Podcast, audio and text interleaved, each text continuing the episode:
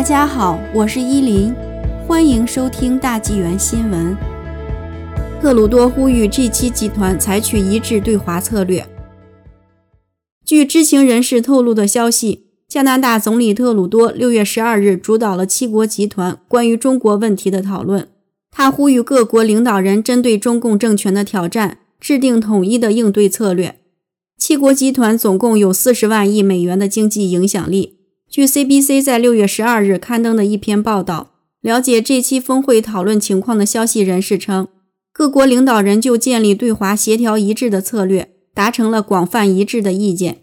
该消息人士说，特鲁多在当天会议上传达的信息是：我们确实需要努力达成共识，以统一的方法应对中国给我们所有人带来的挑战。我们必须表现出作为一个群体的团结。也必须表现出像一个群体那样行动。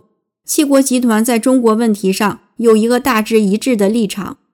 在参与这期峰会前，联邦保守党呼吁特鲁多向盟国施压，以集体的方式应对中共政权的挑战，并推动原定的2022年北京奥运会改会址。据美联社之前的报道。美国总统拜登会要求 G7 领导人针对中共当局对少数民族，包括维吾尔族穆斯林使用强迫劳动提出谴责。该报道援引了两名不愿透露姓名的高级政府官员的话，说拜登希望看到相关的谴责写入所有国家在周日峰会结束时签署的公报中。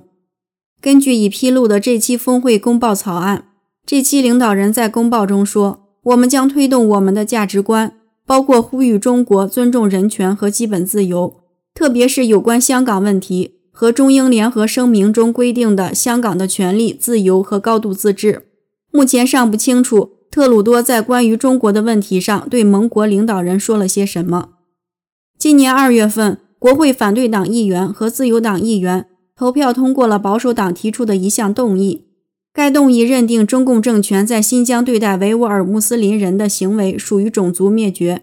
特鲁多和他的内阁成员投了弃权票。